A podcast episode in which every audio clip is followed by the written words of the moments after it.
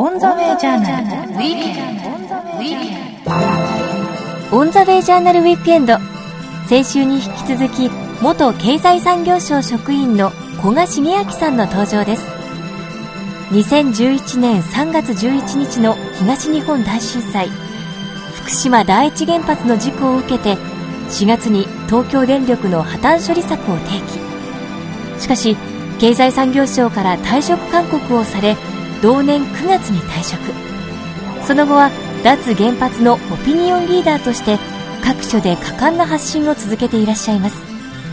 最新刊は講談社刊原発の倫理学。今回は古賀さんの脱原発の論理と倫理についてそして日本の今とこれからについて伺ってまいります。聞き手はコーディネーターの山崎宇宙です。オンザウェイジャーナルウィークエンド山崎九十です。先週に引き続き後半は元経済産業省の古賀茂明さんをお迎えしてお話を伺ってまいりたいと思います。今週もよろしくお願いいたします。よろしくお願いします。えっ、ー、と、まあ、えー、先週は、まあ、原発、えー、の、まあ、えー、あるなし、も含めてですね、はい、いろんな視座をあのお示しいただいたんですけれども、えー、今週は、まあ、安倍政権が発足して1年数ヶ月になりますけれども、この安倍政権をどのように今、小川さんは見ていらっしゃるかなということで伺いたいと思います、はい。あの、まあ、安倍さんがですね、政権について、もうすぐ、こう、まあ、マーケットが反応しましたよね。円安になって、株が上がってと。で、その後ですね、えー、まあ、補正予算を作ってですね、かなりの金額の、まあ、10兆円のですね、公共事業を、まあ、追加するというような対策をやって、まあ、そういうもろもろの政策もあってですね、えー、まあ、あるいはマーケットの反応もあって、なんとなく今、景気がちょっと良くなったかなって見えるんですけども、まあ、実はその安倍さんがね、ずっと言ってた、その成長戦略3本の矢だよと。で、第1のその金融緩和、第2の財政出動ね、これはやったんだけど、第3の成長戦略が出てこないというところが私は一番気になってるんですよ。で、その一方で、えー、なんか公約にはなかったようなことも含めてですね、ずっとこの去年のですね秋、まあ、成長戦略国会だと言っていたのがですねいつの間にか NSC 法案と特定秘密保護法案の国会になっちゃったと。いうことで、さらに今年はその集団的自衛権にね、踏み込んでいくぞと。いう姿勢を示している。私はその安倍さんが、まあ表向きは経済重視だと言っているんだけれども、果たしてそうなのかなと。それで日本を取り戻すと、こういうふうに言っているんだけど、その取り戻す日本って何なのかなというところに、ちょっとね、ちょっとっていうかかなりのこう、まあ危機感っていうかね、危ないなという感じを持ってますね。はい。まあ、その中国、韓国の動きみたいなものが、まあ少しその、えー、なんていうんですかね、まあ、その、まあ尖閣の問題も含めていろんな動きがあるんで、やはりいろんな意味でこう強い日本というか、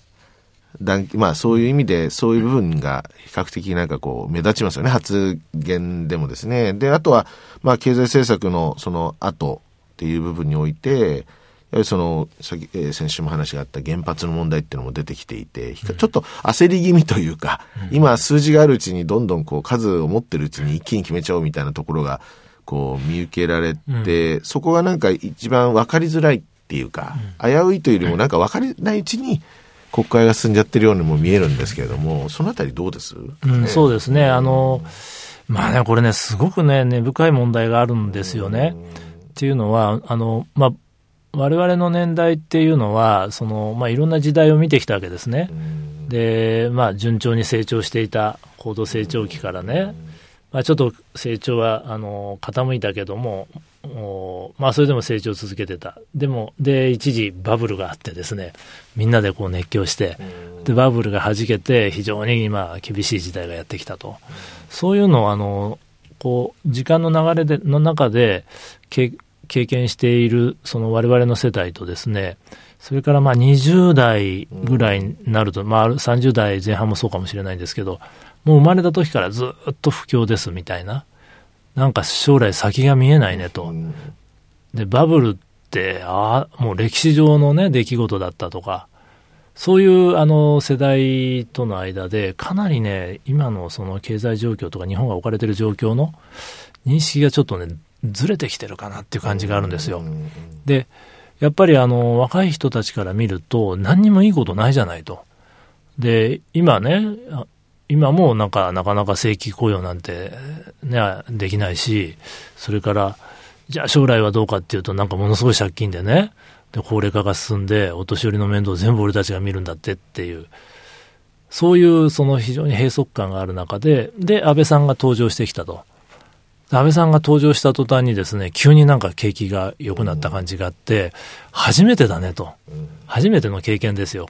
あそういう若い人たちから見ればね。で、そこにすごくこう期待がかかる。で、賃金も上げろなんてね、あの、企業に言ってくれるし、そして、その日本がね、そういうなかなか苦しい状況に陥っているっていうのは、一つはやっぱり韓国や中国に追い上げられて、で、まあ、単にね、その工場同士で競争してるっていうんじゃなくても、最近はその人材の面でもね、中国人や韓国人と競争だなんて言われてるわけじゃないですか。で、その中国や韓国になんか今までこう非常に弱腰で当たってきたために馬鹿にされてね。で、えー、やってたのが安倍さんになったらね、すごく強硬にね、しっかり日本の主張をね、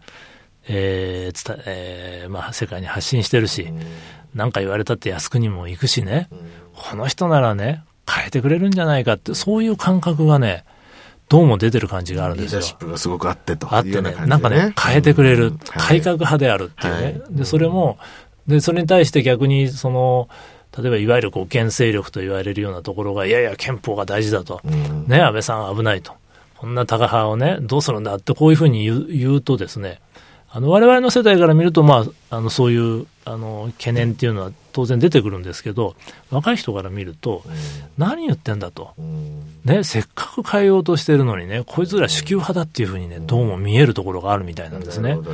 ちょっとね、あの、全く逆転しちゃうんですよ。我々から見ると、そういうタカ派っていう方がなんかちょっと主給派と結びつくんですけど、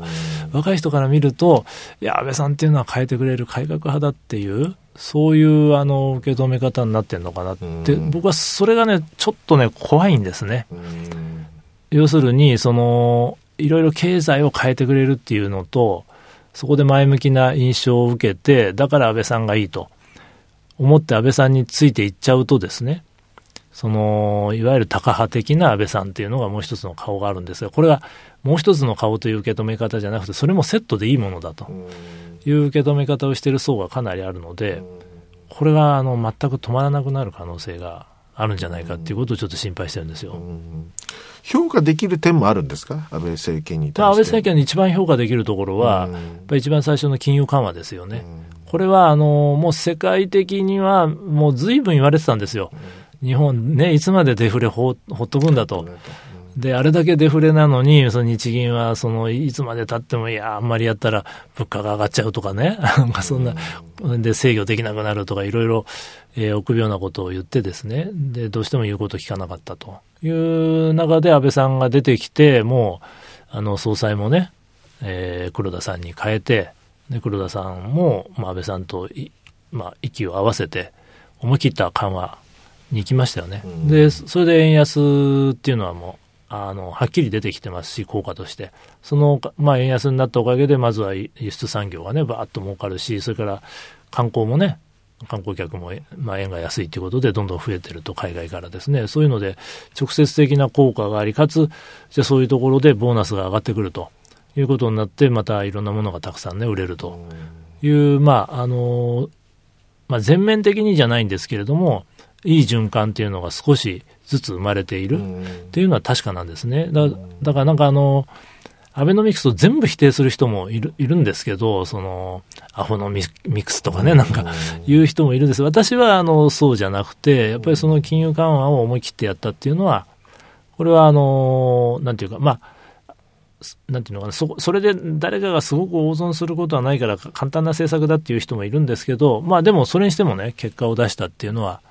これはあの評価していいと思ってるんですね。まあ、金融緩和は実は将来につながるその消費税の増税につながる道筋で、はい、間にあるそのデフレを、まあインフレとは言いませんけど、デフレから脱却してと、はい、あとまあそのみんな給料が上がって、で、また物を買っていく流れの中に、まあ、その今度は消費税という、はい。また一つ、えーまた、えー変わった、うんえー部分があって、ええで、これでまあ物を売れなくなるかもしれないし、ね。で、さらなるその、まあ、デフレというよりも、まあ、その賃金につながらないような値下げが、うん。合戦が起こるみたいなこともね、うんそのなきにしもあらずという部分において、やっぱり今回その3%上がった8%っていう問題が、そのストーリーの、その、みまあ、物語の一番最初には、ね、誰もあまりやりたがらなかった、その、そういう、まあ、その金融政策があって、というところなのかなっていう部分で言うと、まあ、その、あの、安倍政権は意外とこう、誰かシナリオライターがいて、はい。うまいことこう、えー世論と、を動かしながら、はい。ムードを作っていくけど、実は最終的には消費税のためだったんじゃないかみたいな、なんかそんなことを言う人もいて、私もなんか見ていて、そういう意味ではうまい、やり方がうまいなと思う部分と、やっぱり冷静にその政権の舵取りを、まあ見る目をね、本当にそろそろその国民も持たないと、我関せずでその、まあ流れのままに、まあ8%はしょうがないなって思ってるだけじゃなくて、そうなった次の、おね、政策っていうのが本当にこうちゃんと進んでるのかどうかっていうのを見ないと、なかなか評価しづらいですよそうね。あの、本当はね、第一の矢だけでよかったと思ってるんですよ。それで、あの、財政のばらまきっていうのは結局、まあ、まあ、第二の矢はね、あの、機動的財政政策とか言ってるんですけども、結局ばらまきになってるんですね。で、しかもそのばらまきがですね、消費税を上げるからという理由で、対策をやんなくちゃいけないっていうので、ますます膨らんじゃってるという。あの、だったら消費税上げなきゃいいじゃんっていうふうに思うじゃないですか。で私は、あの、消費税は、もう最後の最後、あの、どうしても足りないっていうことになれば消費税考えなくちゃいけないんですけども、まずはせっかく円安になって儲かってきてるんだから、そこからわざわざね、税金取って、あの、消費税で水かける必要はなくて、はい。むしろもう少し様子を見てですね、そうすると税収が上がってきますから、そこで、まあ、好循環を作って、で、まあ、できれば消費税上げなくてもいいぐらいの、あの、道筋を探した方がいいだろうなとは思うんですけども、そこは、やっぱり安倍さんはやりきれなかったですね。で、それはやっぱり財務官僚が勝ったっていうか、まあ、財務官僚だけじゃないですけど、あの、大手のね、新聞社なんかもほとんどが消費税賛成でしたからね。で、まあ、なんか、公約やっていうか、まあ、えー公約というか、その日本としては一応法律を作ってあげるって約束してたわけですから、それをよく守ったというような評価がほとんどでしたね。でもちょっとこれは、あの、どうなんだろうな、その、新聞がそんなに簡単に増税に賛成していいのかなって私は思ったんですけど、実はそこの裏には、その消費税増税するときにですね、まあ、新聞にも消費税がかかってるじゃないですか。これをなんとか免免税とかあるいは軽減税率にしてほしいという、そういう、あの、まあ、思惑があるわけですね、新聞社には。そこで、あんまりその、えー自民党政権とですね、対立しちゃうと、そこのところで、あの、面倒見てもらえなくなるかもしれないっていうね、なんか変な姑息なね、理由があって、まあ政府にこう、まあ政府って言ったって結局そういうのいろいろ決めるのは財務省だってみんな思ってるもんですから、財務省にすり寄ってね、消費増税いいんじゃないかっていうキャンペーンやったんじゃないかなと私は見てるんですね。はい。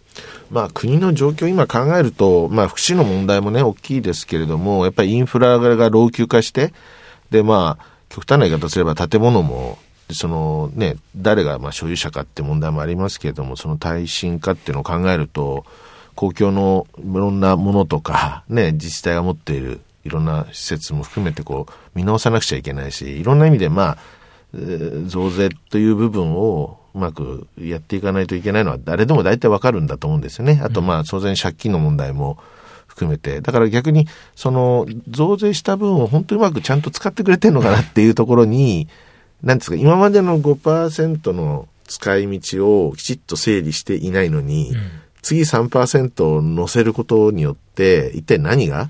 起こってくるのかなっていうことが一つあるのと、その物価が上がることを暗にその、なんていうんですかね、その、いろんな、まあ、まあ、歳出も本来削減すべきなんだけど、本来はまあ、その、えー増税するかどんどんお金が出ていく状況の話にしてると、結局、いろんなものもまた物価も上がるし、なんか辛くなるだけじゃないかって気もするんですけれども、うん、そういうのって、その、官僚から見た立場、今度は、どどういうふうに計算してるんですかね。僕なんか、それがなんか、非常にその見えづらい部分と、報道もね、その当然そこまで細かくは出してないような気もするんですけどね。うん、ねあの、ちょっとね、あの、あれなんですよ。やっぱ官僚っていうのはすごく優秀だっていうふうにみんな思ってるじゃないですか。うんでも実はね、あの、それが最大の間違いで、そんな大したことないんですよ。あの、官僚っていうのは、確かに、あの、な、なんでしょうね、試験をやったら成績はいいんですよ。まあ、東大出てる人も多いしね。だから、その、まあ、少なくとも22歳か3歳か分かんないけど、その頃の、えー、試験では非常に優秀だという人が入ってくるんですね、役所に。だからなんとなくあの話を聞けばもっともらしいし、紙を書かせれば非常に緻密に穴のないものを書いてくるという能力が非常に高いんですけど、ところが今ですね、あの起きてる課題っていうのは、まあ、今までなかったような課題なんですね。で受験勉強っていうのは、ちょっと思い出して、自分がね、その、あの、中学とか高校の頃思い出してもらえばわかると思うんですけど、基本的に、あの、過去問対策ですよ。で、答えがもう決まってんですね、ほとんどの場合。まあ、だって、答え決まってないとこう点数つけられないので。ですから、まあ、基本的にはいろんなことを、まあ、暗記したり、考え方を覚え込んで、それで出てきた問題を解くという、それはすごく得意な人たちなんですけど、今みたいに、今までの考え方じゃダメですよっていう、そこの土台を否定された上で、白紙に絵描いてみなって言われるとですね、ほとんどの人頭抱えちゃうっていうのがむしろエリートなんですね。それが今起きてるんですよ。ですから、その、なんでしょう。まあ、東京電力をね、この間の事故の後どうするか、破綻処理するかしないかとかなんかやったときに、経産省の中で何やってたかっていうとですね、過去窒素の時はこうやりました。大英の時はこうしました。ね、それからカネボの時はこうでした、JAL の時はこうでしたもういろんなケースを出してきて、ものすごいね、あの長々とね、あの比較表を作るんですよ。それでメリット、デメリットはこうです。まあ、それ、やるのが悪いとは言わないんですけども、そういう発想をやってる限り、あの、新しいものはほとんど生まれないんですね。まず、むしろ自分の頭の中で、あの、ゼロから考えてみるっていうことをやった方が、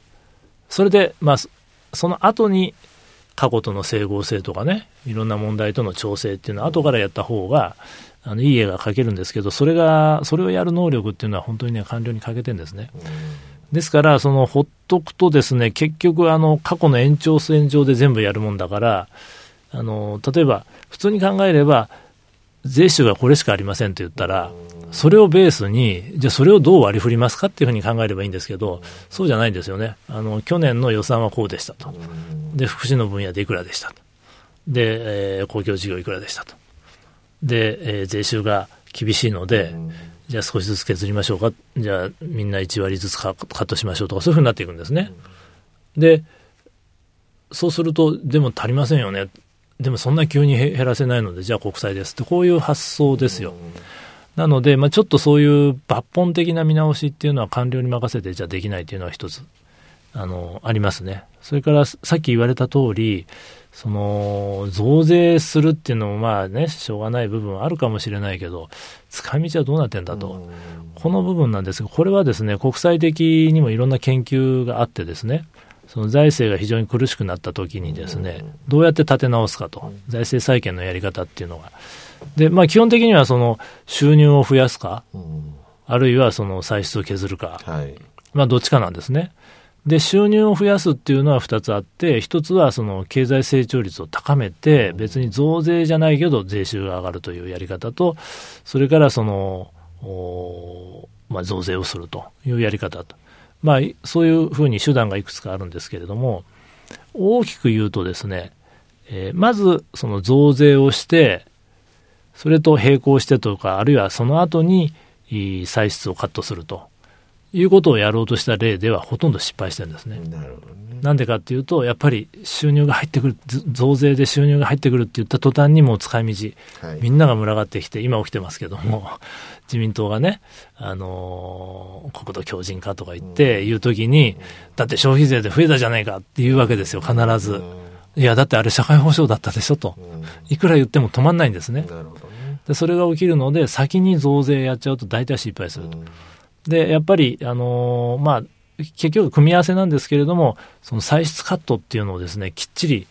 あの、進めた方が、それをやりながら、で、えーまあ、それ、その話と、それから構造改革やって成長を高めながら、で、その結果としていい方向に行ったら増税しますよという形でやった方が成功する確率が高いと。まあそうですね。ええいうことなんですけど、ちょっと日本は、やっぱりあの増増税も結構難しい話であるんですけど、まず増税うんっていうふうに言っちゃってですね、一方で、その非常に難しいと言われる、今、まあ、岩盤規制とかね、言われますね。いろんな分野の大きな規制改革とか、それは待っても待っても出てこないということになっちゃってるんで、それで国土強靭化でしょ？はいで、オリンピックです。はいということで、せっかく増税したものが、あの、どんどんこう無駄に使われる恐れが出てきてる。うんそれと、やっぱりあの、気をつけなくちゃいけないのは、あの、復興予算の時にね、あの、復興増税して、そしたらなんかあの、とんでもないことに使われてたじゃないですか。なんかね、あの、全然その東北と関係ないところでね、いろんなあの、あの、マスコットキャラクターのなんか宣伝やってたとかね、そういう、あの、ことが起きるんですね。要するにお金が入ってくると、なんとかしてそこに群がって取りに来ようという、それがまあ官僚はもうそういうところが非常にあのうまくやるんですね。で、えーもういろんな抜け穴を作っていて、それをまあでも国会議員がですね、全部事細かに一件一件チェックするってなかなか難しいじゃないですか。ですから今度消費税増税をしてもですね、結局またそうやって群がってくる人たちに、いろんな名目、一応これでね、社会保障ですと言いながら、なんかとんでもないことに使われるということが、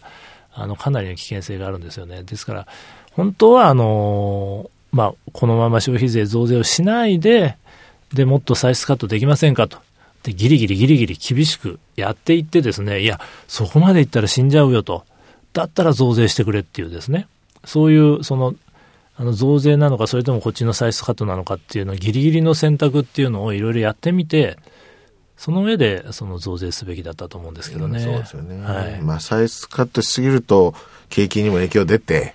本来の、ええー要するに、まあ、景気を良くしようという動きにも妨げになると。その妨げがあると、まあ、消費税を上げるっていうのはきつくなるよなっていそうう、逆のパターンに見えたんですよね。うんなんかすごくそういう意味ではだから先ほどのおっしゃったように、その金融緩和が、結果的に消費税につながるというストーリーは、はい。景気が良くなったような錯覚の中で、さらにそれを、まあ、さらにこう3%の枠で、それをまたおっしゃったようにばらまかれちゃったら、はい。結果的にまあ景気良くなったように見えるけれども、例えば消費税上がった後の国債の発行がどうなってんのかっていうのをもっときちっとチェックしないと、はね、同じように国債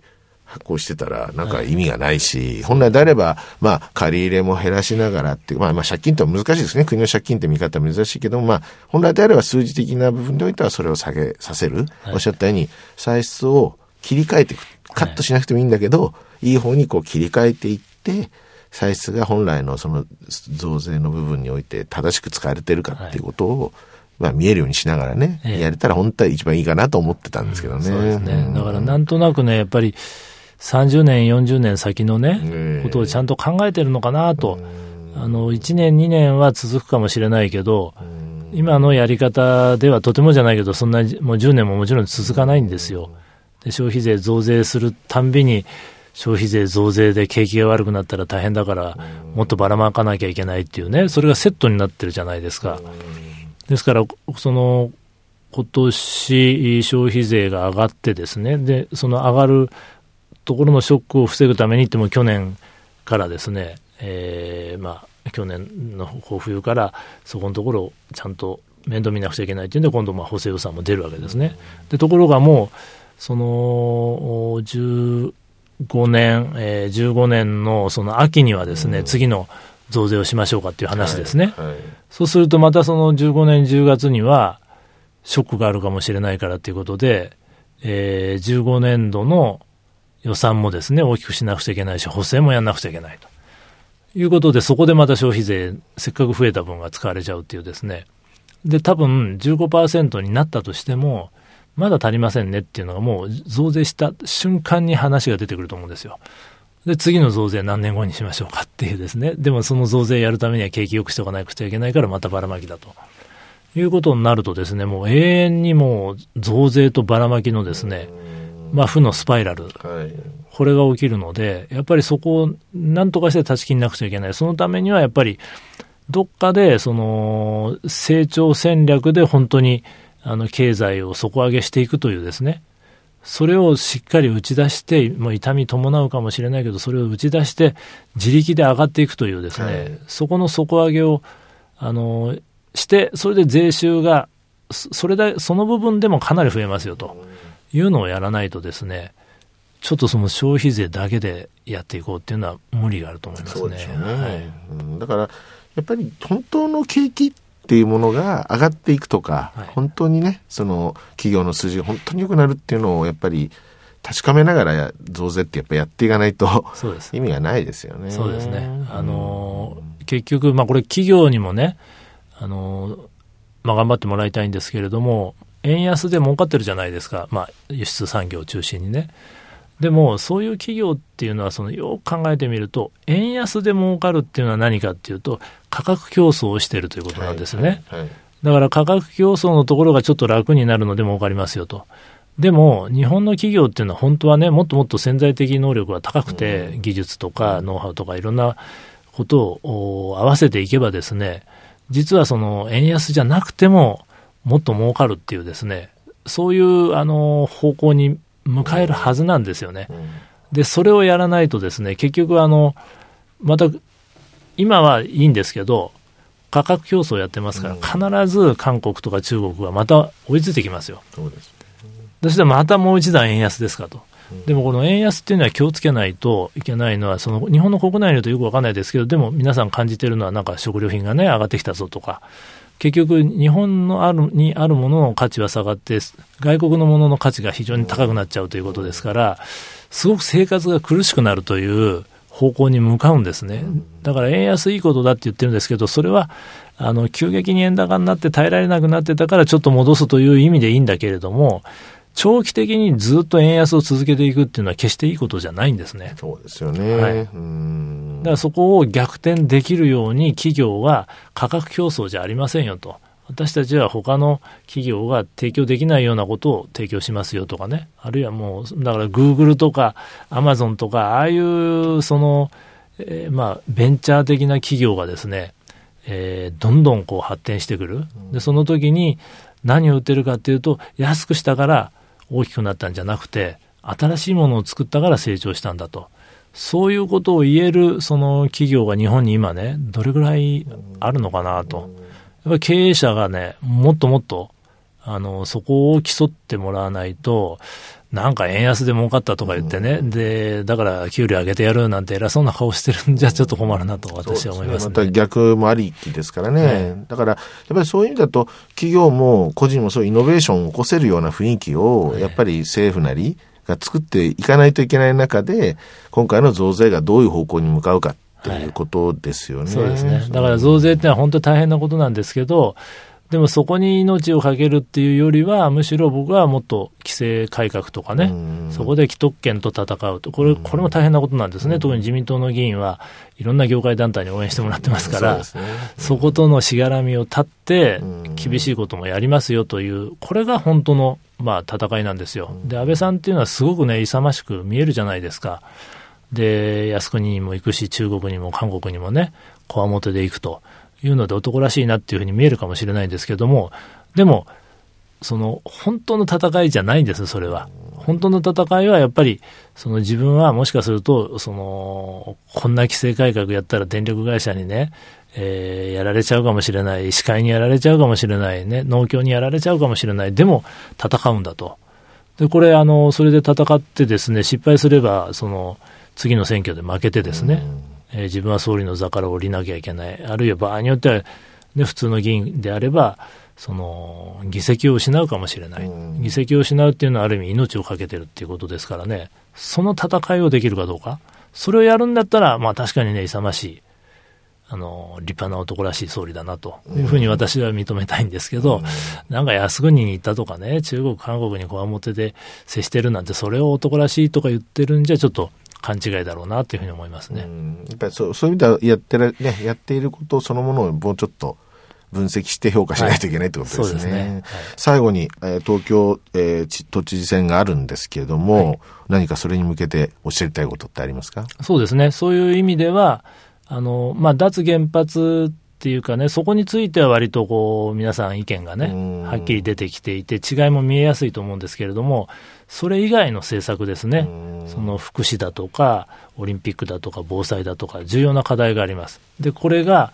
えー、まあ、これまでの選挙戦の中でね、えー、議論が、まあ、どれくらい深まったかっていうと、まだまだちょっとね、足りなかったかなっていう感じもするんですけれども、ぜひ投票するときはですね、自分なりに政策の、まあ、優先順位、だからあれもやる、これもやるっていうのをみんな言ってくれてるから、ああの人にしようっていうのではなくてですね、やっぱり自分としてプライオリティは何かっていうのをよく考えて、それを実現してくれる、その候補者って誰なのか、その人は単にこう言葉でね、いいことを言ってるだけなんじゃないか、どうかっていう、そこをね、あの見極めてほしいですね。その時のポイントになるのはね、やります、やりますっていうのは割と簡単なんですよ。でもむしろ、これはやりませんとかね。あるいは、ここは他の人はこういうふうにやると言ってるけど、自分はそういうやり方じゃありませんという違いをしっかり言えるかどうか。で、あとはまあ、その過去の実績ですね、あるいは覚悟っていうかですね、そういうものを、えー、まあどう感じるかっていうことかなと思いますけど。今回のね、まあ都知事選は、本当にその原発のあり方も、あえて言うと左右しかねないぐらいな話になってますけれどもね。ね国政をね、まあ、あの、国政に非常に大きな影響を与えるかもしれないと。そういう選挙ですよということで、まあ、あの、毎日ね、あの、オリンピックでね、皆さん、あの、夜遅くまでそれを観戦したり、あの、まあ、日曜日もね、やっぱり、ゴロゴロしながらオリンピック見てるかっていうね、気持ちになっちゃう人も多いかもしれないんですけど、やっぱり非常に大事なその選挙ですから、うん、ぜひ投票に行ってほしいなと思いますね。どうもありがとうございました。はい、えー、オンザウェイジャーナルウィークエンドお話は元経済産業省の古賀茂明さんでした。またぜひいらっしゃってください。はい、ありがとうございました。オンザウェイジャーナルウィークエンド。オンザウェイジャーナルウィークエンド。元経済産業省職員の古賀茂明さんのお話をお届けいたしました。オンザウェイジャーナルではホームページも展開中です。検索サイトからカタカナでオンザウェイジャーナルと入力してホームページへとお進みください。こちらでは放送の動画もご覧いただけます。音声ポッドキャスティングのダウンロードはこちらのホームページまたは iTunes からどうぞ。オンザウェイジャーナルウィークエンドそろそろお別れの時刻です。来週のこの時間もリスナーの皆さんと共に日本のあるべき姿世界と日本そして時代というものを一緒に見つめ考えてまいりたいと思います